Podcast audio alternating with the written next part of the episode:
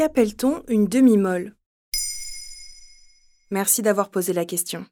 Elle est souvent considérée comme une érection incomplète ou dysfonctionnelle et pourtant ce qu'on appelle la demi-molle n'est pas forcément le signe d'un problème d'érection.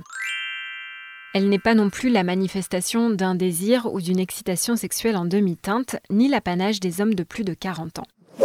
Le site charles.co, spécialisé en santé masculine, indique très clairement qu'avoir une érection molle de temps en temps est tout à fait normal. Il répertorie aussi différents facteurs qui peuvent agir sur la fonction érectile. Lesquels, par exemple? Le stress avant toute chose, mais aussi la fatigue, un manque de confiance en soi ou encore le fait de mettre un préservatif, moment qui peut parfois faire retomber l'érection, la plupart du temps de manière temporaire.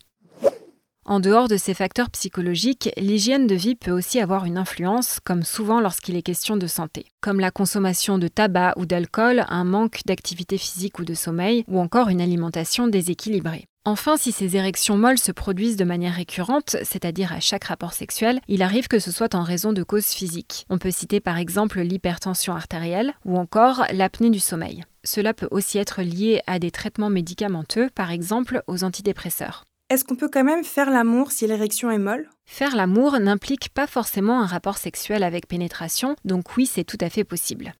Dans une chronique intitulée Les plaisirs insoupçonnés de la demi-molle sur femina.ch, un média féminin suisse, la psychologue et sexologue clinicienne Romy Zigrist indique La demi-molle n'est pas nécessairement d'une qualité mais juste différente, qui permet par ailleurs d'autres jeux. Comme par exemple pouvoir prendre le vide longuement, entièrement dans la bouche, le malaxer, ce qui amène des sensations fortes, agréables et différentes de quand les corps caverneux et spongieux sont complètement gorgés. Les corps caverneux et spongieux sont respectivement des tissus et l'organe érectile qui se gorge de sang et permettent à la verge de se dresser.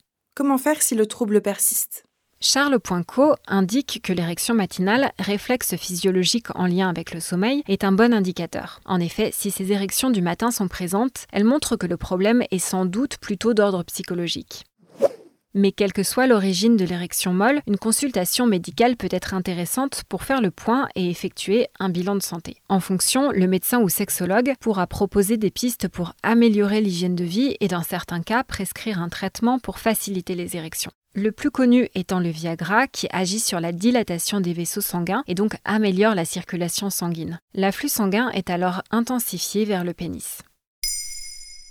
Et avant de vous quitter, je vous conseille un peu de lecture pour cet été. Maintenant, vous savez, existe aussi en livre, disponible dans toutes vos librairies. Plus de 100 sujets autour de la culture, de l'environnement, des technologies, de la santé. C'est donc l'occasion idéale de se cultiver pendant les vacances. Bonne lecture. Maintenant, vous savez, un épisode écrit et réalisé par Émilie Drujon. Ce podcast est disponible sur toutes les plateformes audio et si cet épisode vous a plu, n'hésitez pas à laisser des commentaires ou des étoiles sur vos applis de podcast préférés.